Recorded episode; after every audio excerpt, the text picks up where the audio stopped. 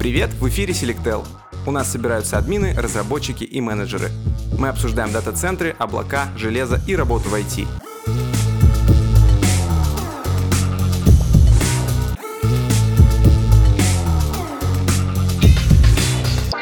С нами сегодня, в общем-то, а, уже бессменные практически ведущие этих замечательных мероприятий. Это Саш Штугов. Вот я напоминаю вам, что Саш Штугов – это у нас директор по развитию продуктов в, а, соответственно, Selectel. Вот. И с нами сегодня Сергей Петров. Это бэкэнд-разработчик, а, соответственно, из Selectel. Вот. Ну и с вами замечательные бессменные ведущие в виде меня, Тимура и Макса. Да. Вот. Един... с нами еще сегодня, по идее, должен был быть Дима, но, как вы все знаете, Дима, к сожалению, заболел коронавирусом, вот, сейчас он а, прям в такой активной фазе болезни, и поэтому, к сожалению, он а, ну, не способен никаким образом а, присоединиться к нам, вот. Но будем надеяться, что через недельку, по крайней мере, на майских праздниках он как-то выйдет а, из этой активной фазы болезни и, в общем-то, придет в себя. Мы на это очень надеемся. Вот. Как мы и говорили, в общем-то, мы сегодня с вами а, будем разговаривать про архитектуру ARM в, соответственно, серверах. И э, в первую очередь, ну, как вы знаете, у нас же там гегемония x86, вот, вообще в целом в серваках, и в основном, конечно, все пользуются решениями от Intel, ну и сейчас побольше от AMD, вот. Но правильно ли я понимаю, Саша, что сейчас вообще есть тенденция потихонечку, ну, как-то еще идти в сторону ARM тоже? Uh, да, есть. На самом деле, тут только что пришла в голову мысль интересная. Uh, если посмотреть исторически на серверный рынок, x86 э, не всегда был доминирующей платформой, и вообще там в стародавние времена, там, условно, 90-е, там, 80-е, ну, условно, те же мейнфреймы, они были вообще-таки на довольно специфических процессорах, вообще практически несовместимые с домашними там, вот, компьютерами, а x86, по сути, был такой дешевой, очень-очень дешевой платформой для домашних ПК. Вот. Но Я, интересно... кстати, Извини, пожалуйста, я тебе чуть-чуть буквально там прерву на 5 копеек, потому что мы на самом деле забыли. С нами же еще под смешным именем Вальдемар на самом деле присоединился Владимир Туров, ваш замечательный специалист по тестированию оборудования. У него аватарка все говорит, что он думает про тестирование оборудования на самом деле. Да, собственно, эта аватарка примерно так и появилась. Очень скептически ко всему отношусь, и, возможно, это стало причиной, почему я тестирую оборудование в Slectel. Ага, понятно. Ну и ты, это, это- я, я правильно понимаю, что это ты опускаешь в кипящие жидкости э, на сервера? Нет, но с интересом смотрю на людей, которые делают шашлыки на новых процессорах, стейки, вот все такое. Особенно на 11 поколение от Intel. Core i9, да. Это вполне возможно. Так, ну, Саша, вот ты как раз э, начал говорить в итоге все-таки про, э, вот как бы, так скажем, новые технологии в, серва- в серверах. Вот можешь экстраполировать да, так вот, интересно, просто такая история повторяется. Смысл в чем? А, x86 а, почему, как проник в сервера, да, как это произошло, умерли там PowerPC и прочее, просто Intel, делая на пару с AMD а, массовый процессор для массового рынка, просто сам по себе всегда массовый рынок, он в деньгах больше, чем любой B2B. Соответственно, они, как бы подняв много денег, у них появились деньги на R&D, деньги на новые фабрики и так далее, там итерация за итерацией. Просто их процессоры стали настолько крутыми, что обогнали все возможные того времени серверные платформы. И x86, а, собственно, закрепился в серверном сегменте, в том числе и сейчас там 99-99% серверного оборудования – это x86. И интересно, как сейчас тот же самый путь проходит а, архитектура ARM. Изначально созданная для а, малопроизводительных, но, а, скажем так, с прицелом на энергоэффективность телефончиков, да, смартфоны, планшеты, ARM все взрослел, взрослел, и на этом гигантском рынке, а я напомню, что рынок мобильных телефонов а, и, соответственно, всего этого, ну, смартфонов, по сути, да, ну, сейчас одно и то же, он в разы, если на порядке больше, чем современный рынок ПК включая серверное оборудование. Mm-hmm. Вот. Самым компании, развивающие ARM-чипы, пример, да, та, та же Apple, она просто настолько прокачала свои ARM-процессоры, а, настолько много вкладывалась в свой собственный R&D и так далее, что они, по сути, их вот накопительным эффектом превратили в супер-мега энергоэффективные и производительные процессоры, готовые к нагрузкам, в том числе и ну, там, домашним. Да? Ну, вот мы все видим, а, как взорвали рынок MacBook на M1, на их собственном ARM-процессоре, и показали, что ARM это не только для мобилочек и там что-то там поскролить в смартфоне, но и, в принципе, можно даже там какой-то профессиональной, ну или как минимум офисной работой 100% заниматься на таких штуках. Вот, и кажется, что а, серверный а, рынок ждет та же самая участь, которую вот он постигла 20 лет назад, да, и вот это... Те, короче, бабло побеждает бабло, у кого больше денег, кто делает более крутые технологии. Соответственно, Так, крутые технологии выясня- вытесняют менее крутые технологии. У меня самый главный к тебе сразу вопрос, как вот человеку, который явно в этом там чуть-чуть разбирается, от такого профана. А очевидно, что, ну, как бы у нас там практически все там серверные программы, как бы все, что связано как бы там с операционками, которые крутятся на серваках, они так или иначе все, ну, под x86 сделаны, да? Мгм. А тут у тебя как бы другая архитектура, вот это все. Получается, что нужен какой-то слой виртуализации или интерпретации, или же все-таки как бы, ну, в какой-то момент начнут э, фигачить операционки, которые будут напрямую работать там на армии, на серваке имеется в виду именно. Мгм. Ну, смотри, если смотреть на а, веб, какие-то веб-сервисы, то большая их часть записана на, ой, написана на каких-то скриптовых языках.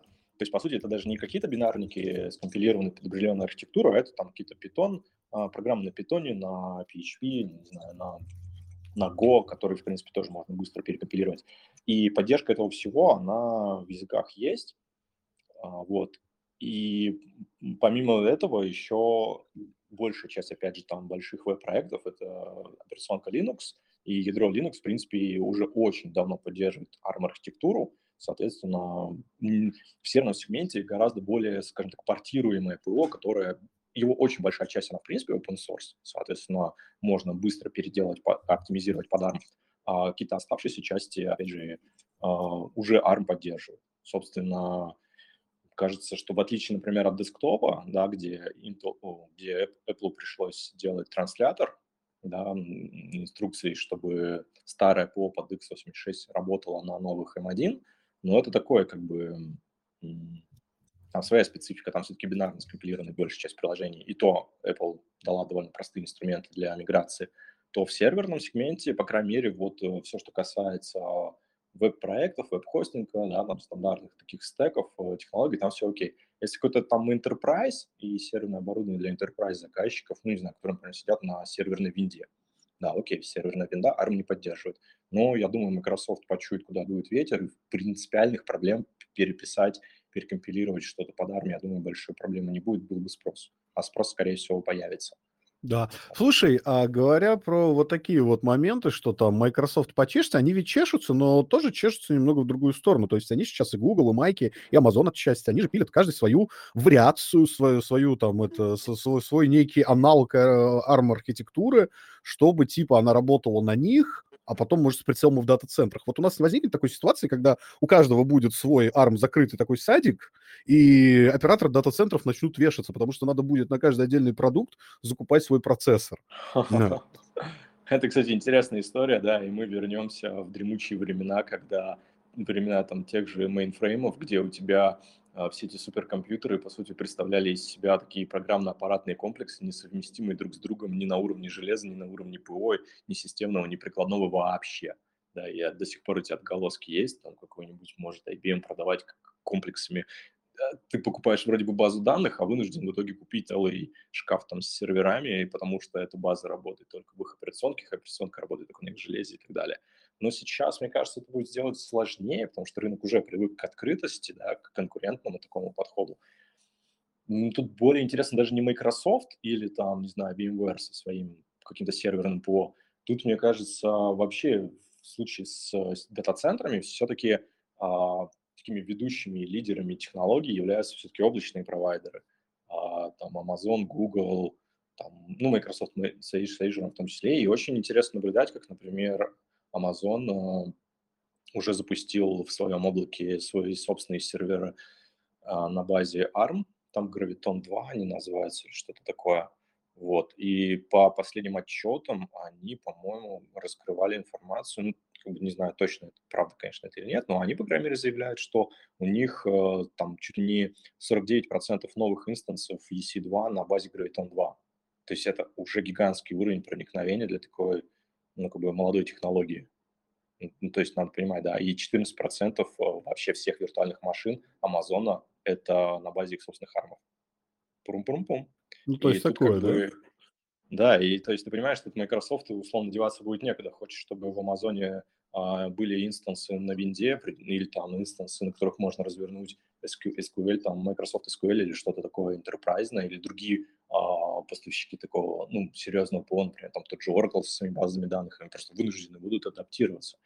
То есть здесь э, балом правит э, уже облачный провайдер, а не тот, кто пилит там какие-то базы, да, то есть клиенты приходят в первую очередь к облачному провайдеру и уже только потом смотрят, что есть в его там а, списки сервисов, маркетплейсов и так далее. Ну хорошо, допустим, а, это-то понятно, но а, к чему вообще вот такой переход на ARM, он к чему приведет? Ну какие-то глобальные вообще есть изменения или потенци... ну, потенциальные какие-то выхлопы от этого?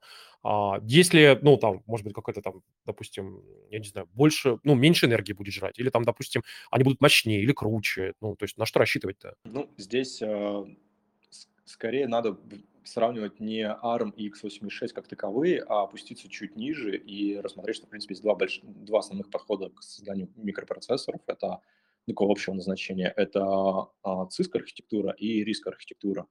А, собственно, x86 и там умершие давно-давно его аналоги — это CISC.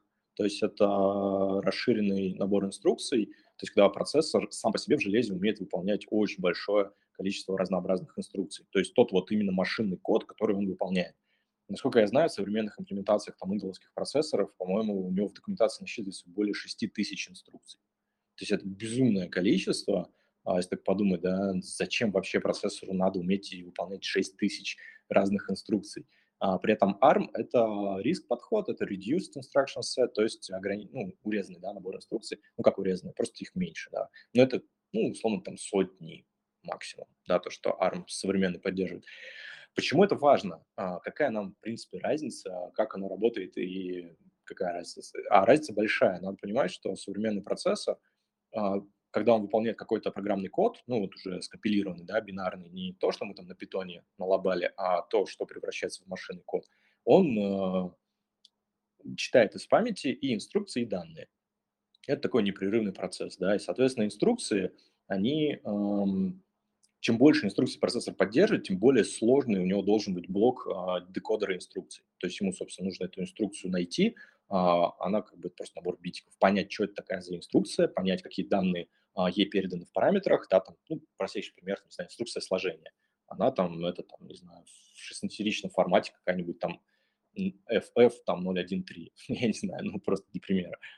И она там, ей надо передать два параметра А и Б, мы их сложим, и она результат запишет там в ячейку А, либо в ячейку там, новую С.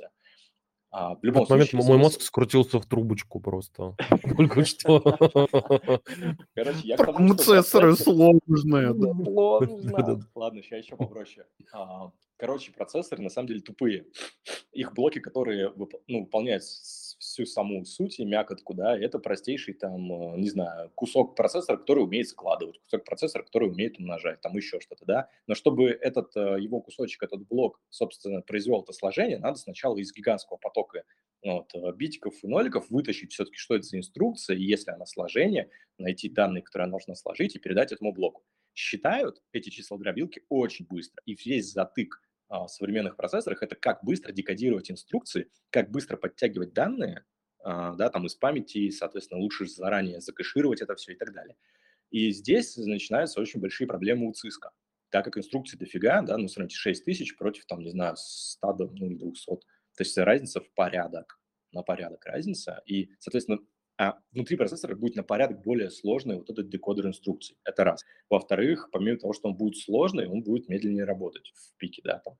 Он э, плюс, чтобы современный процессор быстро работал, на самом деле он не делает инструкции строго друг за другом, так как они написаны в коде. Он старается посмотреть в память Глубоко, ну, То есть это предиктивные как... вот эти самые да, штуки, через которые на спектр Meltdown лезут. Да, да, да, да, да. Но без, без этих предиктивных штук и без out of order execution, ну, то есть переупорядочивания инструкций, мы бы никогда таких быстрых процессоров не получили. Мы бы оставались все время на уровне там, первого пенька, а, ну, просто разогнанного до больших гигагерцев. Но принципиально производительность бы не увеличилась. И только за счет вот этих всех хаков а, аппаратных мы получаем очень быстрые процессоры. Так вот, очень тяжело смотреть, а, искать, ну, по стеку как бы программы, инструкции, если они, во-первых, а, их 6 тысяч разных вариантов, во-вторых, из-за того, что их такое безумное количество, у них еще и разная длина. То есть представь, там одна инструкция 8 бит, другая инструкция там 10 бит, другая 12, 16 и так далее. И чтобы в памяти найти инструкции, нужно все время искать, ну, то есть побитого, да. Мы смотрим на э, там 8 бит, это инструкция, нет, на одну инструкцию не похоже. 10 бит, инструкция, нет. Там 12 бит, о, инструкция, ништяк. Перескакиваем на, на 12 бит назад, ищем следующий, ищем следующий. Это очень долго. И это очень плохо параллелится. Надо понимать, что еще это декодер инструкции, и он тоже на самом деле не один. Даже на одно ядро он может работать, например, там 8 потоков, то есть там 8 декодеров, которые параллельно работают. Так вот, на армии у тебя инструкции примерно, не, даже не примерно, а они все одинаковой длины. А, да, мне подсказывают, что есть там выравнивание, но, в принципе, я могу передать слово а, Вове, если он... Ну, я готов. правильно понимаю, что для дата-центров это луше, потому что в дата-центрах все распараллелено, и как бы там этих инструкций а... тьма тьму идет постоянно. Не, не совсем, нет. Это мы Или сейчас... Как? Э, это мы... Да, я понял. А, не совсем. Это я говорю только про одно ядро. Это внутри одного ядра, угу. вот, вот эти штуки. И это все позволяет именно одному ядру в один поток выполнять инструкции быстрее. А то, что мы их там еще можем налепить на кристалле, там, не, естественно, не одно ядро, а там 10, 20, 30, сколько там, 64 у AMD, да, там, то это, это уже другая история. Но вот именно почему армовский M1 а, очень быстрый, потому что он именно даже производительность в один поток у него гигантская по сравнению с интеловыми процессами. В принципе, производительность ARM-процессоров э, такая большая из-за инструкции, да, Саша правильно говорит, но э, важно понимать, что инструкция в цисках, она сама по себе сложная. То есть одна инструкция может а, загрузить из памяти, сложить две чиселки и положить в другое место в памяти. У риска все инструкции крайне простые. То есть одна инструкция вынимает из памяти, вторая складывает, третья записывает обратно. И из-за того, что есть такая возможность, а, ну, как Саша говорил, все инструкции одинаковой длины, не нужно угадывать, где тут инструкция, где нет, они еще отлично конверзируются.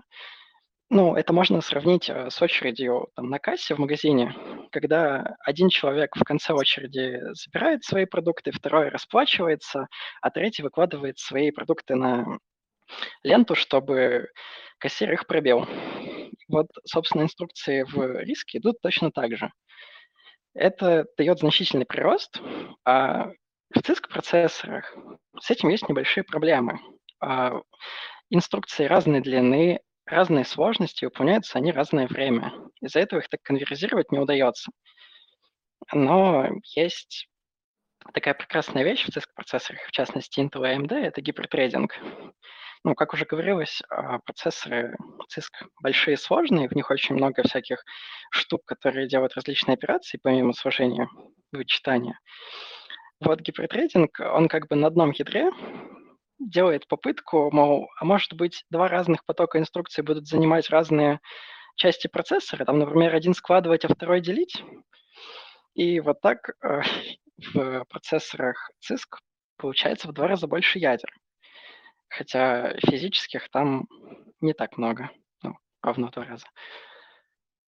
Опять мозг свернулся немножко в трубочку, вот. Э, но, Но на да. самом деле я тут поспорю с гипертрейдингом. А, ты все-таки получаешь не в два раза большую производительность, на практике это процентов 30, максимум 40, а, за счет того, что у тебя числа дробилок в одном ядре, а, числа дробилок, их как бы много. То есть у тебя не один блок, который умеет складывать, например, два.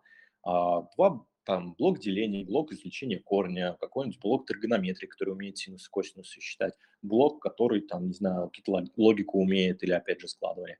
И гипертрейдинг позволяет э, притвориться, что одно ядро на самом деле в параллели может выполнять две инструкции, но только если эти сами инструкции разного как бы типа. То есть мы одновременно будем складывать и делить, потому что у нас эти э, числа дробилки есть. От, отдельные. Одна складывающая, другая там делящая. Ну вот ну, это совсем как бы условно. Но опять же, эффективность чаще у тебя все-таки в коде какие-то инструкции чаще встречаются, какие-то реже опять же, там есть специфика. Но в целом, да, гипертренинг. Но на самом деле можно, наверное, и на армии гипертренинг сделать. И для понимания, зачем вообще все так усложнять, потому что числа дробилку быстрее не сделать. Надо понимать, что нам э, мы можем числа дробилки, причем они с точки зрения там количества транзисторов, они очень простые. То есть они буквально там, ну, типа 10 транзисторов, и мы можем делать сложение. Еще там 30, 40, 100 транзисторов мы можем делать деление или умножение. А надо понимать, что современный процессор – это миллиарды уже транзисторов.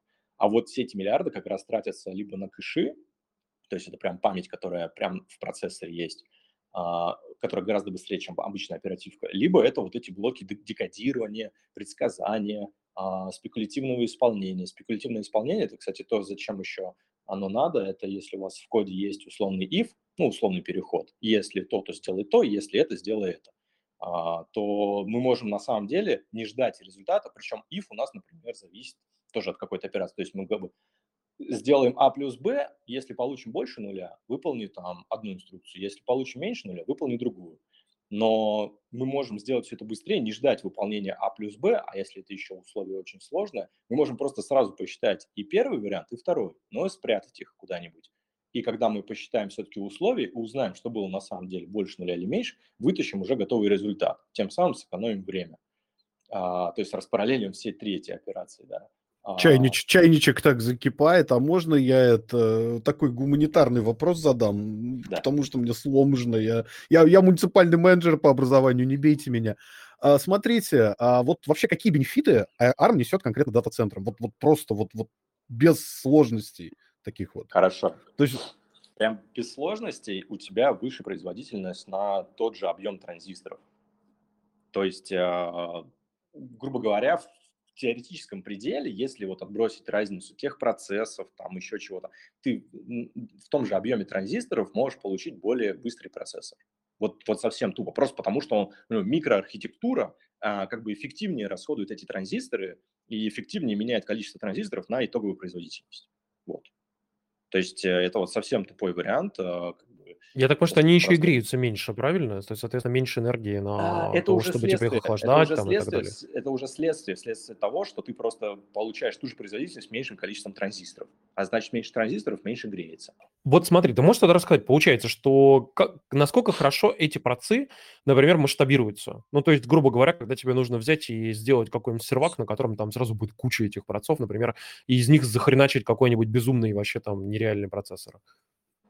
На самом деле хорошо, уже были коммерческие ARM серверные процессоры, в которых там по 64 ARM ядра или даже там 128, по-моему, ARM ядер. А, нет, это, ну да, 264. Ну, то есть они масштабируются не хуже, чем а, а, как бы x86. Может, даже и лучше, потому что с каждое ядро в целом получается более, там, меньше количество транзисторов содержит, и их можно просто больше на кристалл насовать.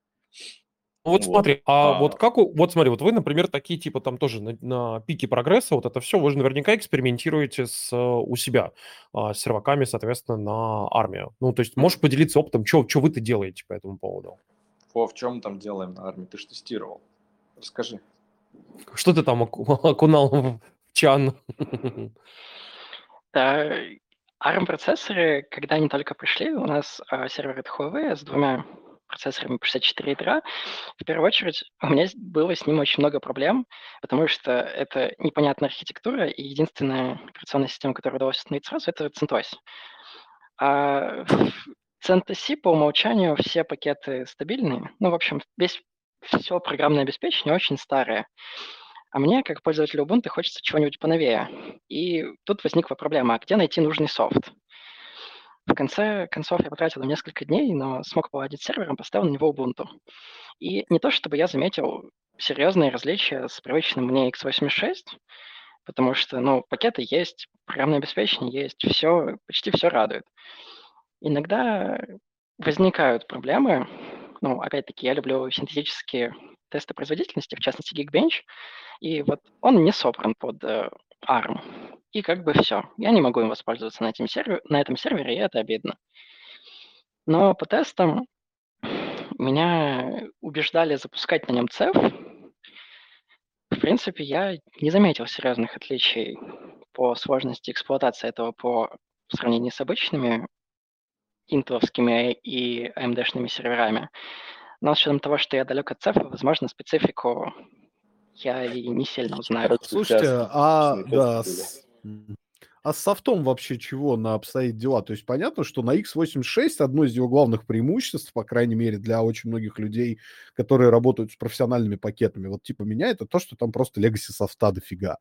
А, с ARM вот вообще у вас возникали проблемы, когда вам надо было развернуть какой-то проект для заказчика или самим что-то для тестов, и чего-то не было? Или чего-то приходилось колхозить, или что-то на изоленту сажать, а на x86 это было бы нормально. Или уже нет таких проблем? Ну вот а, те люди, которые у нас брали эти самые Huawei ARM сервера на поиграться, я не слышал от них никаких жалоб. В принципе, в мире Linux достаточно много программного обеспечения с открытым исходным кодом, поэтому, ну, если до тебя никто не запускал на армии, будь первым. И, собственно, все. Я То есть знаю, получается, что... что я, я так понимаю, что вы все еще, ну, пока так вот реально чисто поиграться, как бы, да, но а, уч- учитывая, что все вот эти потенциальные бенефиты такие крутые, которые могут быть как раз-таки вот а, от этих самых замечательных серваков на армии, почему вы там, грубо говоря, роняя кал, еще не бежите, типа, все-все-все поменять на арм? А не на что. И- Это потенциальные бенефиты, пойми, они еще не в железе не представлены. То есть а, есть какие-то платформы на армах серверные, но они пока что такие достаточно... Там есть такая проблема, что до недавнего времени, а, ну смотри, как сказать, одной архитектуры мало. Чтобы сделать классный процессор, да, нужны нес- несколько составляющих. Хорошая архитектура – раз, а, классный, а, фабрика, клевая фабрика, которая тебе может сделать а, этот, э, ну, какой-то именно там техпроцесс, да, ну, то есть там типа 7 нанометров, что-нибудь современное, прям супер современное, чтобы у тебя прям можно было сделать э, хороший, именно качественный кристалл, да, Так, энергоэффективный, там, с большой частотой. И третья составляющая, финансовая, чтобы у тебя этот процессор получился а, выгодным, дешевым, да, но конкурентоспособным, это должен быть очень-очень большой тираж. Если ты, и вся, в чем проваливались все предыдущие там, стартапы, делавшие серваки, процессоры серверные на армии, это вот последняя составляющая. А, очень низкая, ну, низкие продажи, потому что они только начинали делать высокие цены. Вот мы прям получали, да, там, э, ценник, и как бы они говорят, да, вот у нас там ARM, ну, хорошо, ARM но по производительности плюс-минус такой же, как Intel. Ну, то есть у Intel очень широкая линейка, процессор всегда может подобрать аналог. Но при этом стоит не сильно дешевле. А стоимость сервера – это не только процессор. Да? Там процессор там, занимает ну, от 20 до 30% стоимости сервера. Соответственно, даже если сделаешь процессор в два раза дешевле, он как бы ну, не сильно там тебе сыграет. И чтобы это прям все сработало, тебе надо быть условно а, на серверном рынке кем-то вроде Apple. Ну, Потому то есть мы ждем аналог M1 для серваков по факту, да? Мы Такой некий скорее ждем аналог проц. компании Apple, э, но на рынке серверной. Ну, не знаю, предположим, там китайцев зажмут с x86 процессорами, там запретят американцам продавать им, и, не знаю, и Huawei сделает свой процессор. Да, да, и мало того, что он его сделает, он обеспечит за счет там, китайского рынка гигантское массовое производство, да, а, соответственно, он получится дешевым, он получится сверхтехнологичным, потому что они его сделают, например, на TSMC там, по, там, не знаю, 6, 7, 4 нанометра, и при этом э, как-нибудь еще договорятся с ARM а, или с самим напильником, как, э, как, например, вот Apple же еще напильником допиливал этот ARM, также Huawei возьмет напилит там чего-нибудь еще, а особенно в серверном сегменте тебе надо, если там а, Apple упарывался в в энергоэффективность, то в серваке это не так важно, но они, например, могут упороться в какие-то очень сложные шины, чтобы там ядра могло быть там 100-200 ядер, при этом они могли иметь общий кэш, обмениваться данными как-то очень быстро, и, ну, чтобы все это очень круто работало в такой очень многоядерной системе. Вот, и если вот это все сложится, и при этом Huawei обеспечит именно как Apple еще и дистрибьюцию, да, там поддержку, экосистему, то есть еще запатчит Linux там по полной, чтобы все это классно работало, тогда да, тогда это будет прям революция уже на серверном сегменте. А пока такого вот не складывается, есть какие-то там вот фрагменты, но вот в целом пока и рынка большого нет, и ну, я виду спроса, и нет того, кто бы взял на себя саппорт э, вот open source, его перевод. Надо понимать, например, что Intel очень-очень много коммитит э, в open source, они постоянно засылают патчи в Linux, патчи во всякое системное ПО, чтобы они вот максимально эффективно работали на их процессорах. Слушай, у меня такой сразу очевидный вопрос, а, совершенно такой прям понятный, да.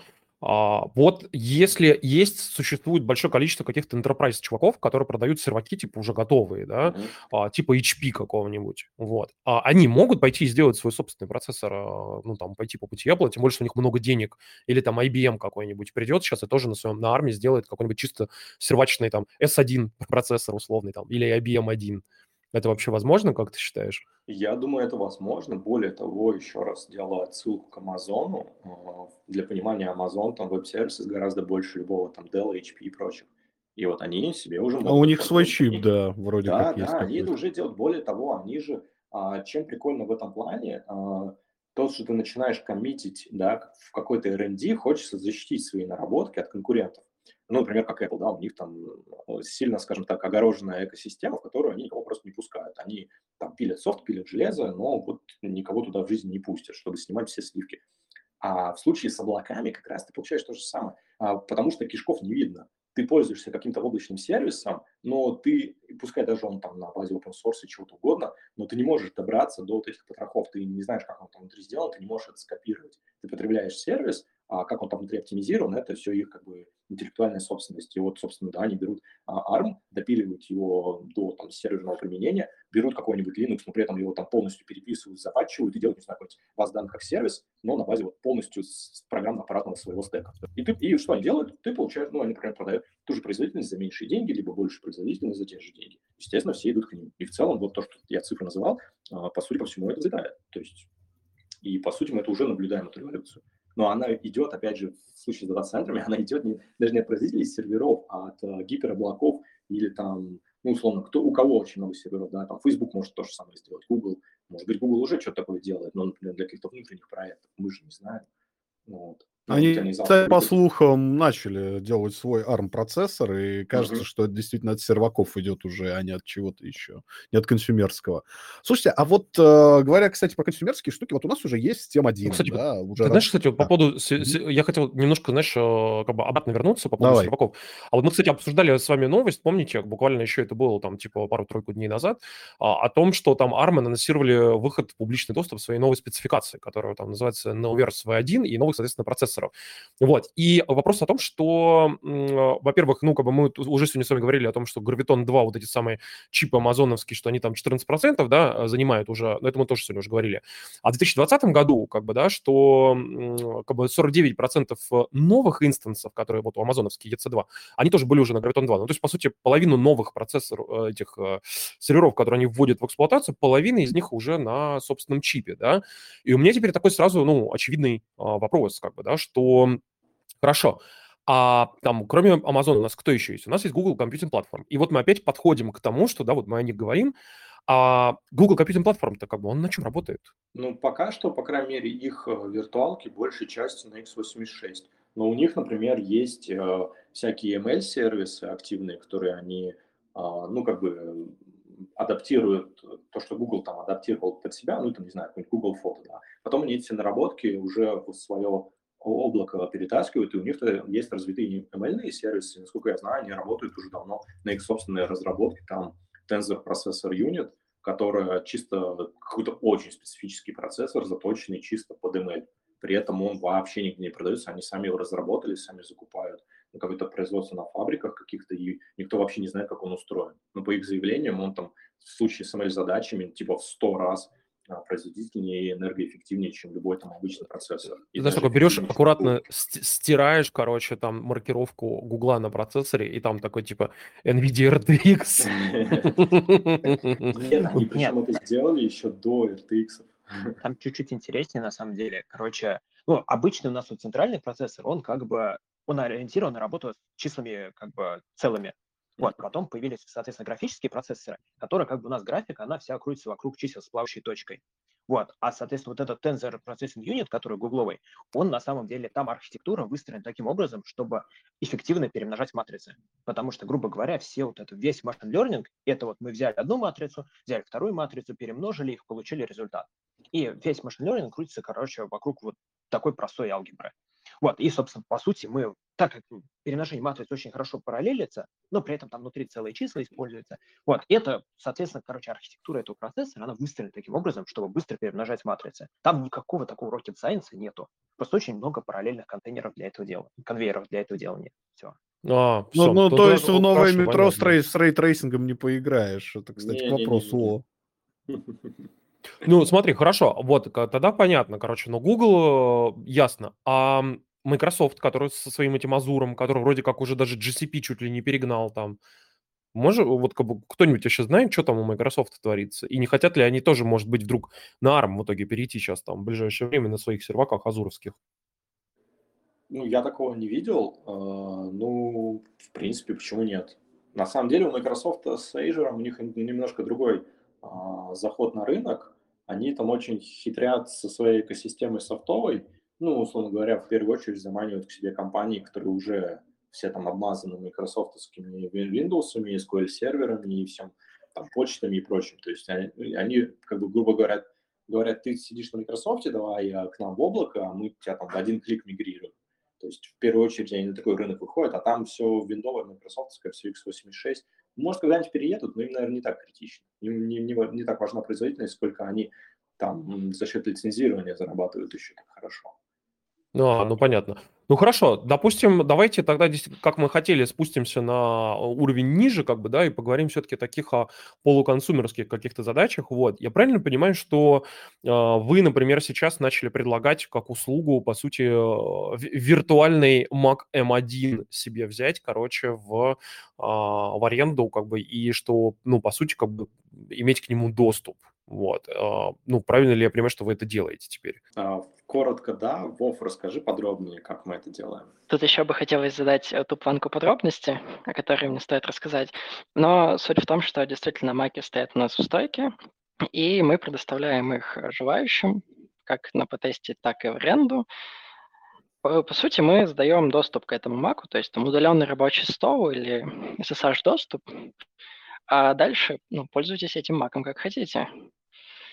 У него... Так, а сколько это Да. стоит? А вот тут я не сориентирую. А Это стоит 6990 в месяц. Так, подожди, то есть год использования такого мака будет тебе стоить где-то с, эм, 1080 рублей. Да, но самое главное, что ты можешь... Ну, примерно как. Mac. Да, все верно. Ну, ты на самом деле, если сервисы посчитаешь, то ты всегда, беря на долгий срок э, сервер, он тебе обойдется через какое-то время, у тебя накопится стоимость этого сервера. Но здесь самое важное же в чем всегда, что ты можешь, во-первых, взять на месяц, может быть, на несколько, может быть, меньше, э, под какие-то временные задачи, а либо использовать его все время, но, во-первых, если его надолго взять, ты еще дисконт получишь, плюс, м, ну, например, вот я знаю кейс, у нас несколько клиентов уже хотят их брать в продакшн, вот они делают э, какой-то сервис плюс э, мобильное приложение. Им нужно постоянно билдить эти приложухи, апдейтить. Ну, представь, там какая-нибудь мобилка, которая там раз в неделю, раз в две недели апдейтится. Соответственно, их тестировщики постоянно гоняют там тесты, кто-то билдит э, тестовые билды. Э, все это надо, естественно, делать на macOS, потому что без macOS все ничего не работает под iOS. Ну, ты И берешь и покупаешь э, Mac Mini, Да, и да. все. Только представь, что у тебя уже вся разработка в облаке, а, все staging, окружение, production окружение, все build CI/CD, у тебя уже все в облаке. И только и, и, и тут ты, ты ставишь отдельный Mac Mini себе в офис, который еще хрен знает как к этому облаку подключить. То есть тебе А, просто органически Ну, и есть момент, а, да, есть момент банально демо-доступа, я просто, Александр, Хотел сказать, что TeamViewer можно поставить, и все. Нет, просто я вот знаю сейчас некоторые казанские видеостудии, большие, хорошие, классные продакшн, они, а, что называется, делают вообще, чешут тыковку, надо им М1 или нет, и они не могут просто так, потому что специфика, ну, не очень высокая маржа в видеопродакшене, то есть надо аккуратно относиться к своим закупкам, и они думают, блин, купить нам, не купить, а здесь вариант арендовать на месяц, покрутить, что там вообще как, но Мгм. ты, если что, купить. Это ведь тоже хороший кейс на самом деле. Да, можно так. Более того, если у тебя видеопродакшн, например, там не так много заказов, ты что-то делаешь, потом, ну, не знаю, тебе там не каждый месяц он нужен. Ты там, условно, за- у тебя есть да, проект, да, да, ты тебя есть считаешь, деньги. собственно, и все, и закладываешь это в бюджет. Это тоже хороший Мгм. вариант. По поводу Мака, а, хорошо, его, допустим, вы даете как бы как к такому консумеру обычному, да, А, допустим, там потыкать, э, побилдить, или там, может быть, человеку нужен там Final Cut, или как такой, типа, демо-доступ вот своеобразный за, за 6 тысяч рублей, вот, взять в аренду, по сути, Mac.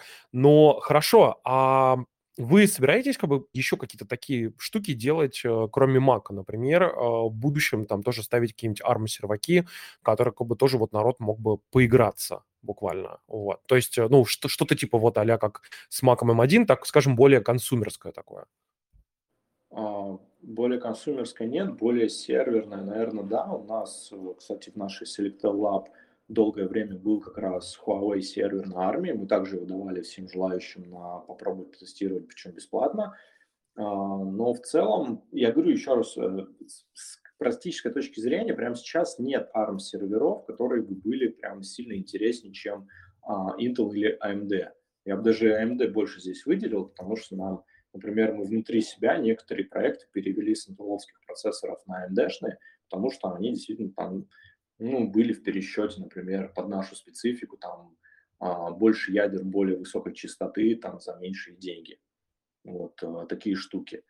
А, еще вот мне здесь коллеги подсказывают, что прям такое консюмерское у нас а, планируется на Raspberry Pi запустить. Но это такая будет история, скорее, наверное, для энтузиастов. Вот. Но Вам нужно еще, знаешь, поставить э, веб-камеру какую-нибудь, короче, и, переда- д- знаешь, такой сервис, типа, предоставлять, что, вы знаете, мы вам еще к этому э, Raspberry Pi еще Arduino поставим, там еще будет какой-нибудь актуатор, короче, и можете заказать какой-нибудь аксессуар. Мы придем, его туда пристегнем, короче, будет стоять веб-камера, вы можете им управлять. Я вспомнил похожего рода историю, а, а, читал недавно а, в каком-то из СМИ по поводу того, как там типа развивается сейчас там вообще теле а, работа там с, ну различные телесервисы, да, ну то есть грубо говоря, когда ты можешь по сути а, там типа роботов собирать и прочие всякие штуки как бы удаленные и просто по сути смотреть, как это все делается. И там был какой-то сервис США, который в специальном ангаре ставит, короче, тележки а, для самоуправляемых роботов, которые, ну типа как бы там как платформа, которая ездит там с камерами, с сенсорами и прочее, короче, и ты можешь на нее нагрузить еще сверху всяких штук. И в итоге, типа, э, эти, эти тележки ездят, и там по веб-камерам, как бы, люди управляют ими и зырят, как бы, со всего мира, что, как они там вообще работают, вот. И, соответственно, можно реально там, типа, заказать определенные штуки, там придет такой чувак, прям по, на веб-камере ты посмотришь, как он туда пристегнет какую-нибудь нужную тебе там штуку, модуль, короче, у тебя появляется это все в системе, ты пишешь скрипты, и дальше смотришь, как они там катаются в ангаре, эти роботы.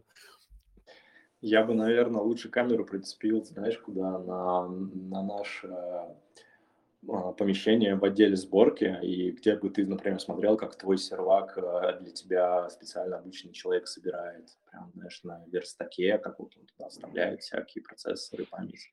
О, ну это было бы круто, конечно, когда, знаешь, там типа как этот handcrafted. Не-не, такие, знаешь, как, как в, в сервисах доставки пиццы, раскатка теста, типа там это... Вот, да, Ну да, раскатка да. Linux, вот это все, да-да-да. Ищем болтики, админ ругается, стадии там это, сборки. Не, ну это совершенно нормально, как бы, я, если честно, я бы на самом деле на такие штуки посмотрел бы, вот, и было бы круто, вот. Но в любом случае, хорошо, кстати, ребят, смотрите, мы э, совершенно спокойно можем поднимать наших людей, если у вас есть какие-то крутые истории про ARM, например, вы там э, сами работаете, в общем-то, с такими серваками, или сами тыкаете, например, там в какие-нибудь системы, э, или там собираете какие-нибудь штуки там на армии, или, я не знаю, вы там Doom портировали на какой-нибудь градусник, я, я шучу, конечно, но вдруг, вот, то вы всегда можете поднять руку, вот, а мы а, послушаем, вот, может, вы что-то интересное расскажете. Ну, или вы можете что-то спросить у Selectel, вот, и, соответственно, как раз-таки, э, ну, как бы сейчас есть такая возможность, там ребята могут рассказать о том, что они делают и как вообще там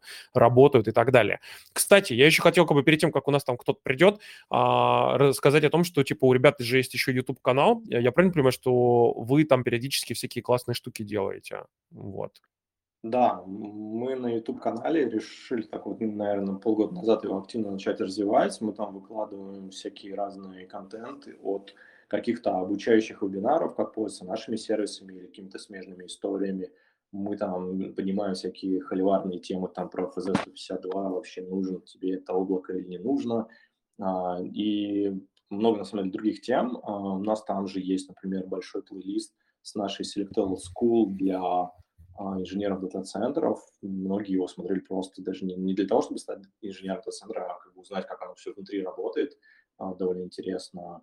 Ну и в целом заходите, посмотрите, и про технологии мы там рассказываем, и про продукты свои.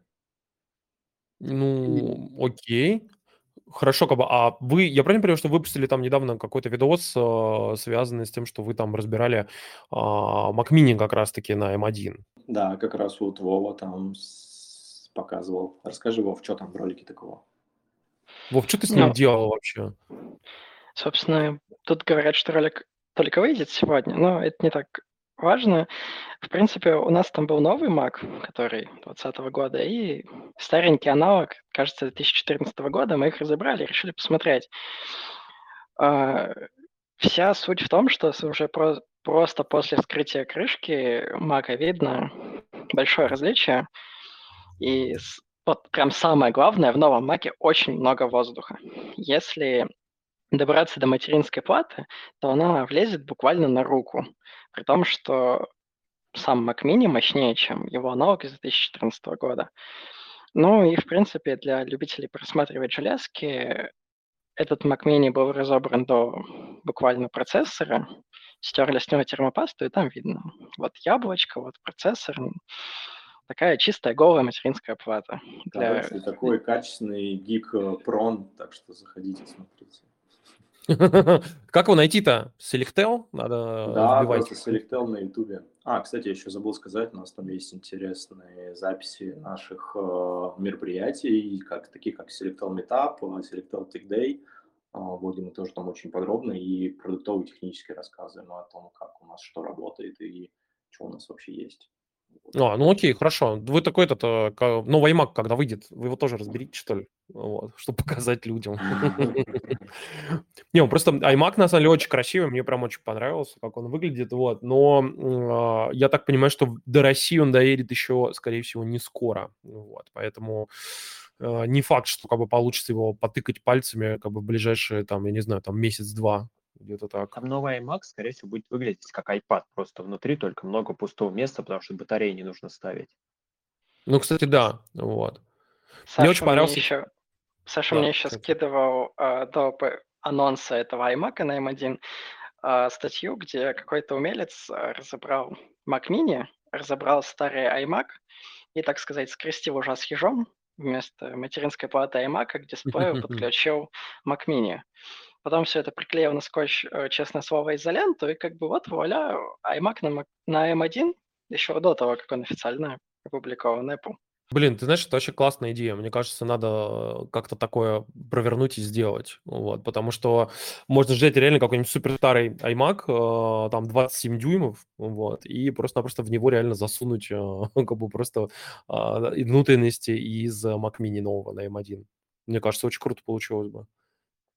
Там же какой-то товарищ просто взял старый вообще Macintosh, который с LTA дисплеем был, и туда, ну, просто начинку выкинул, понятное дело, iPad прицепил, и в iPad, соответственно, через виртуализацию запустил что-то, чтобы было похоже на старое. А, Я, кстати, в этом плане всегда удивляюсь тому, что есть же, есть же эти, знаешь, эм, маки старые, которые на macOS 9, вот, старенькой, и ты когда начинаешь их тыкать, ты понимаешь, что, блин, они реально хорошо работают.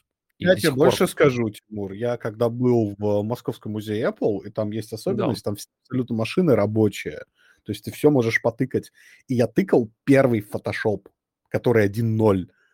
И в Мгм. нем можно делать, оказывается, до хрена всего.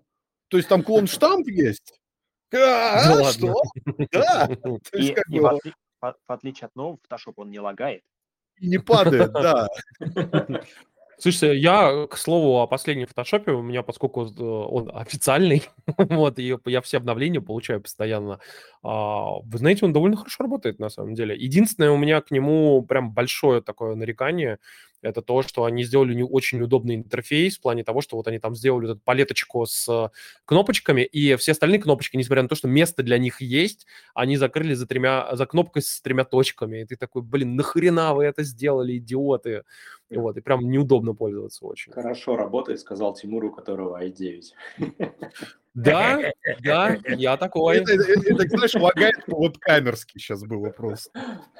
Слушайте, ну, Core i9 это хороший, конечно, процессор, но у него есть там ряд э, проблем, а, которые, к сожалению, ну, как бы... Например, например, хотите, вот гиковская штука такая, смотрите. А, У многих людей Mac, соответственно, на Core i9 начинает а, дичайше тормозить, а, потому что в какой-то момент возникает а, процессор, процесс, который называется kernel task, и он начинает отжирать, э, ну, там, типа, 1900% э, как бы твоего процессорного времени. И ты такой, что? Как бы, и в этот момент, э, когда ты смотришь, соответственно, на все данные с КПУ, то ты видишь, что у тебя опускается, а, соответственно, у КПУ частота до 800 МГц, и ты себя чувствуешь обладателем а, Mac на G4, вот, а не Core i9, вот, и всё э, потому, это- что у тебя этот э, мобильный, который... Ну, ты знаешь, я вот тоже так думал, типа, что, наверное, может, там какие-то там проблемы такие, сякие, поискал. В общем, народу много, у кого есть проблемы с этим. Вот. И я начал копать, искать, и выяснил, что первое, а, Mac запускает вот этот процессор, который называется kernel task, который выжирает абсолютно все твое процессорное время, ровно потому, что а, ну, у тебя а, он считает, что комп перегружен, и он, по сути, его тротлит. Тротлит его за счет того, что создает фейковый процесс, который, ну, по сути, выжирает абсолютно всю процессорную мощность. Вот. И ты такой сидишь и думаешь, какого хрена? А потом я почитал, как бы, где люди такие очень умные, умнее, чем я, там, типа, и многие из нас, сели и начали докапываться, почему такое происходит. И выяснилось, что, оказывается, короче, дело в том, что на всех современных макбуках, э, которые, а, соответственно, на Core i9 и, соответственно, на Core i7 тоже в том числе, а, у которых USB-C стоит, дело в том, что в момент, когда у тебя есть э, дискретная видюха, а в данном случае у меня она есть, у меня там Radeon 560X, в чем прикол?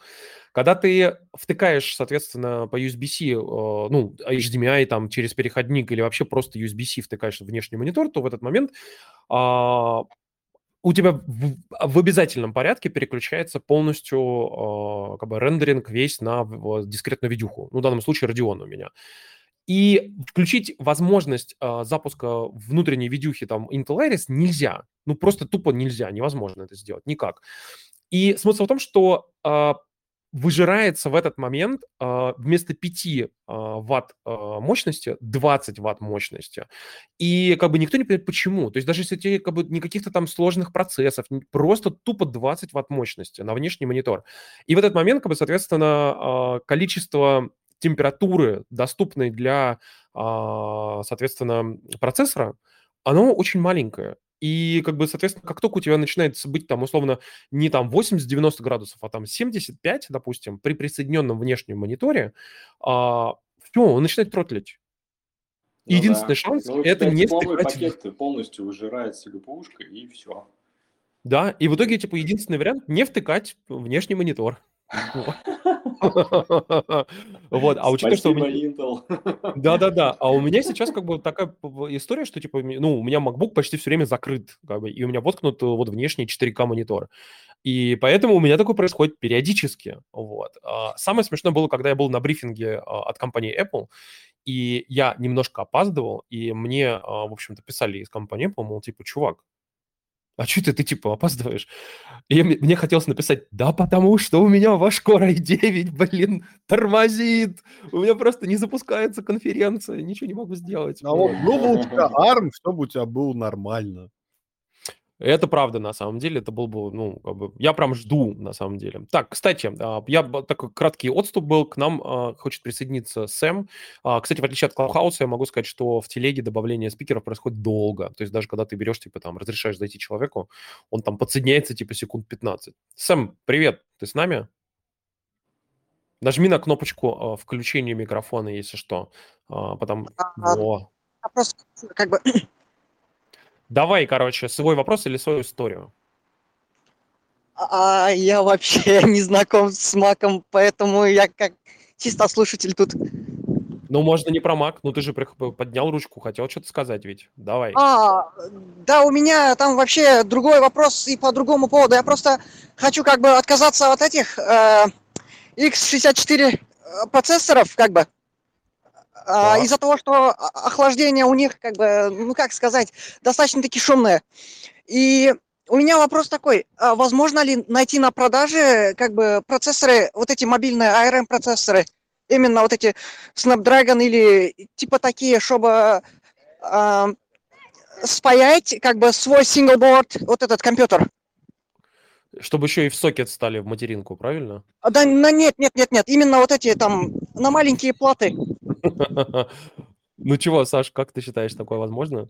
Слушай, ну да, можно же тот же Raspberry Pi взять. Э, там, кстати, есть у них довольно а, мощный. Нет, э, у меня только как бы, ну как вам сказать-то, а, Raspberry Pi именно идет там с одним вот этим комплектом, и у меня вот этот э, есть такая фигня ебанутая, которая называется, я не знаю даже, как она называется, я прошу прощения, перфекционизм. И вот этот перфекционизм мне не дает там как бы оставить вот этом именно в Raspberry Pi а вот эти с, как бы слот microSD, который, ёпта, не, неудобный.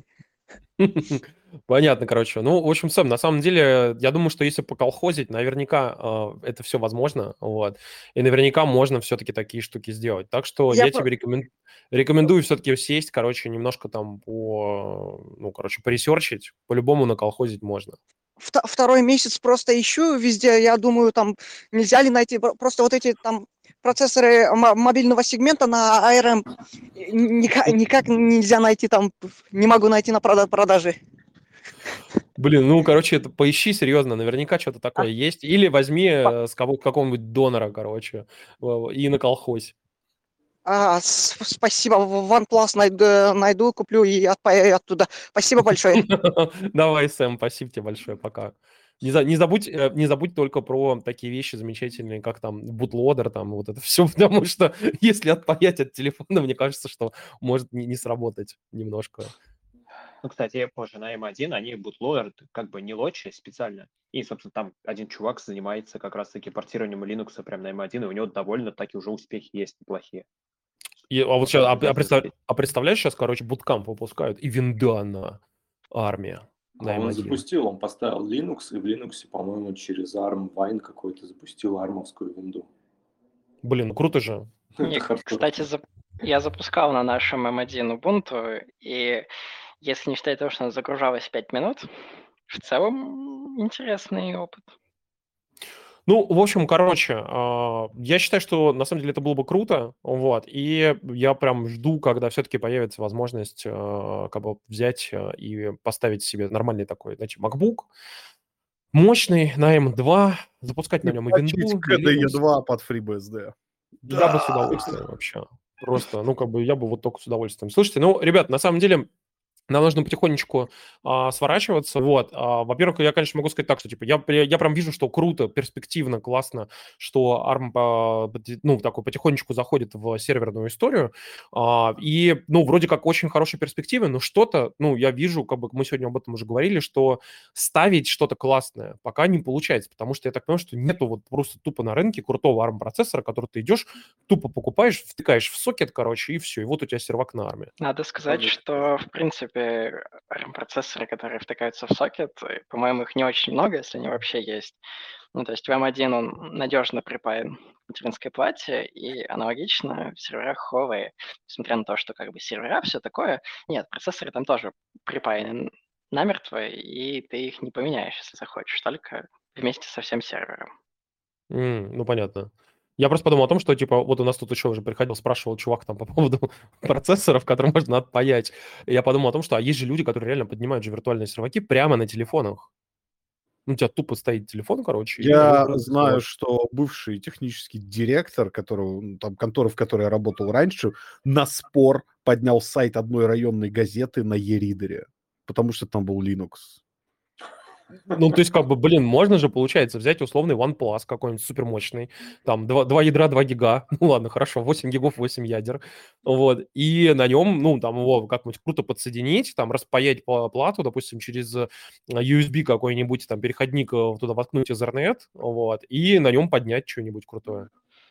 Да, в принципе, у, кажется, Samsung есть какие-то технологии, которые позволяли или позволяют на некоторых телефонах запускать виртуальные машины, в том числе с Ubuntu.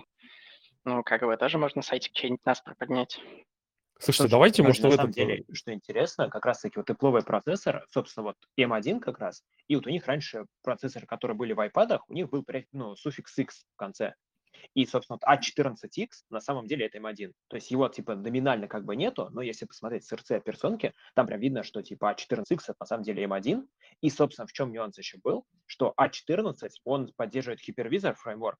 То есть он появился пару лет назад э, в macOS, который позволяет как раз-таки запускать виртуальные машины. И, собственно, A14 процессор, который уже мобильный, он его поддерживает. То есть на вот предыду- прошлом iPhone, который вышел прошлой осенью, 12, по-моему, не изменяет Ну, память. подожди-ка, там сейчас, прям- сейчас же А14 Да, вот процессора. на, на с- вот прошлом айфоне, который вышел вот 12, если, я, если не ошибаюсь, он, на нем просто можно взять и запустить э, виртуалку с Ubuntu. И это будет работать. Ну, Если подожди, ты хочешь, ты хочешь сказать, что реально можно запустить на условном iPhone 12 там реально, а, ну, то есть там Ubuntu? Ну, Да. если тебе, по сути, поз- позволит бутлодер какой-нибудь, правильно? Нет, нет, тому, если прям система виртуализации поддерживается. То есть А14 процессор поддерживает виртуализацию. И более того, там Блин, ну даже круто. был эмулятор уже вот этих старых консолей, кто-то прям, используя вот это, сделал. И, соответственно, можно вот эти древнющие игры просто взять и поиграть. Ну, Тут еще Я прям бы... прикидываю, запускайте Steam for Linux, короче, на своем айфоне. и начинаете играть. И к тебе приходит Гейб, стучится и такой, где мои деньги? А там через, через их протон запускаем первый Doom. Тут хотелось бы сказать еще про то, как вообще это удобно использовать. Ну вот э, на iPhone 2G и на iPhone 3G это было очень давно, были проекты по запуску Android. Чуть позже этот проект умер, и на его место пришел, кажется, Project Sandcastle, который позволяет запустить Android на седьмом iPhone. То есть, конечно, все очень классно, он действительно запускается, но если посмотреть на список того, что поддерживается, то там все очень грустно. То есть iPhone на Android даже звонить толком не может. Ну, это грустно, конечно, ничего не скажу. Поэтому как бы показать, а, ну, там, запустить сайтик Насфор и показать, вот, смотрите, я могу, э, да, это одно, и это принесет некоторое уважение, но так, чтобы он проработал два года со стопроцентным аптаймом, вот это уже интересно.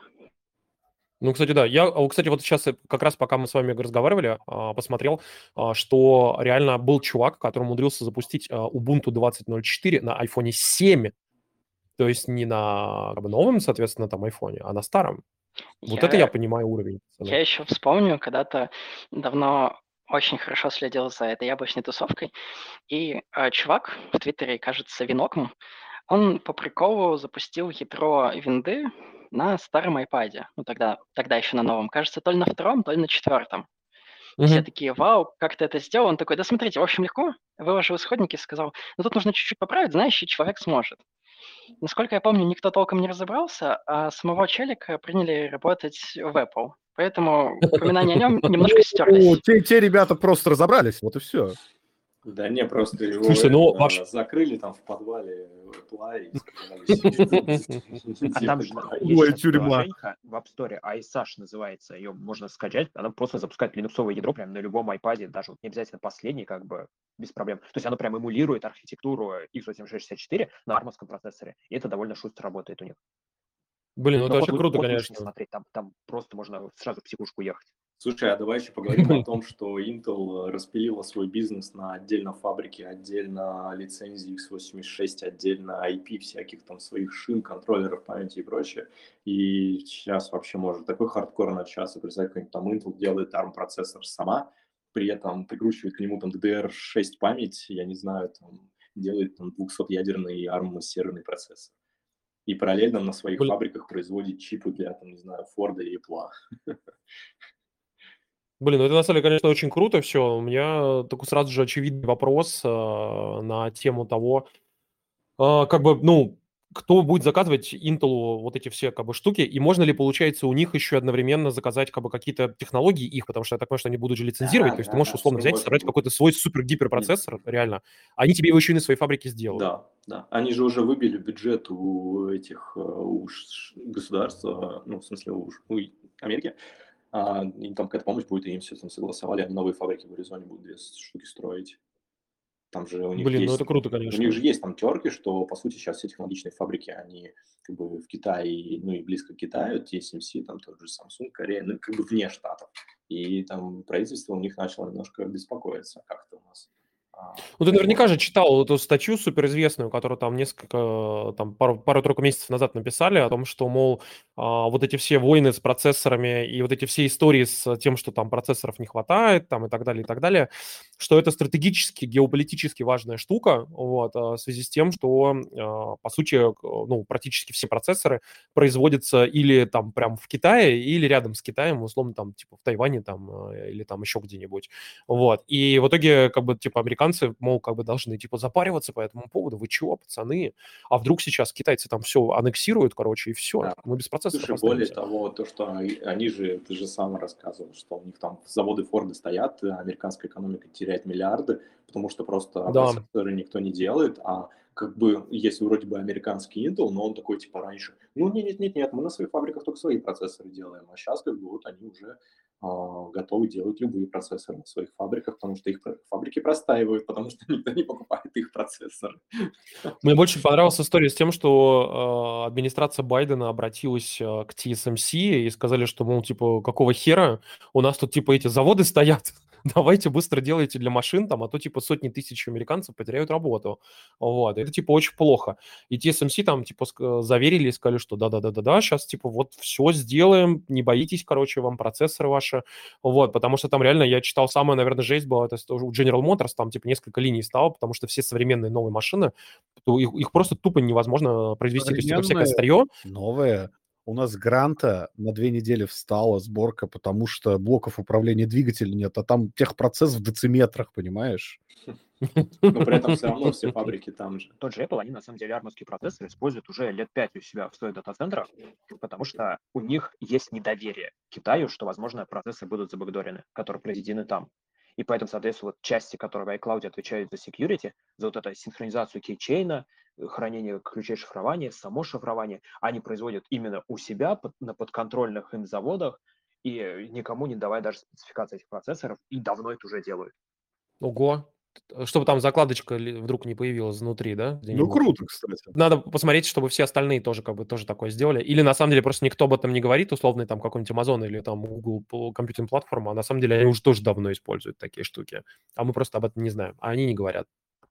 Ладно, пацаны, короче, давайте потихонечку заканчивать. Вот, а, было очень круто, что сегодня куча народу пришло. А, классно, что вы были с нами. Спасибо, что потратили немножко времени. Будем, будем надеяться, что вы это время не, не только слушали нас, но и делали еще какие-то свои дела. Вот, и как бы мы хотели сказать аккуратно, что, сорян, у нас завтракасты и ДТКД немножко опаздывают. Это связано с тем, что, опять же, как мы говорили, Дима у нас болеет коронавирусом, а без него, собственно, это все делать будет очень тяжело. Поэтому максимум, что мы можем делать, это иногда чуть-чуть там стримить с Максом. А, спасибо большое, что были с нами. А, соответственно, подписывайтесь э, на, а, соответственно, наш канал Завтракаст, если вы еще нет. И подписывайтесь, соответственно, на Selectel, на их замечательный канал, который называется Selectel Newsfeed. Вы его можете спокойно как бы найти в Телеграме, если наберете Selectel. У них довольно прикольный там канал, вот, и, в общем-то, как бы там много чего часто бывает интересного, вот. Ну, и тогда мы, наверное, уже с вами со всеми прощаемся, вот. До новых встреч. Ну и, соответственно, вам, как вы понимаете, желаем хороших майских праздников. Угу. Да, напоминаю, что приходите к нам в Selector Lab, попробуйте новый Mac Mini. И всем спасибо за внимание. Пока. Пока. Да, все, всем счастливо, ребят. Это был эфир компании Selectel. Спасибо, что слушаете. Следите за нашими новыми выпусками.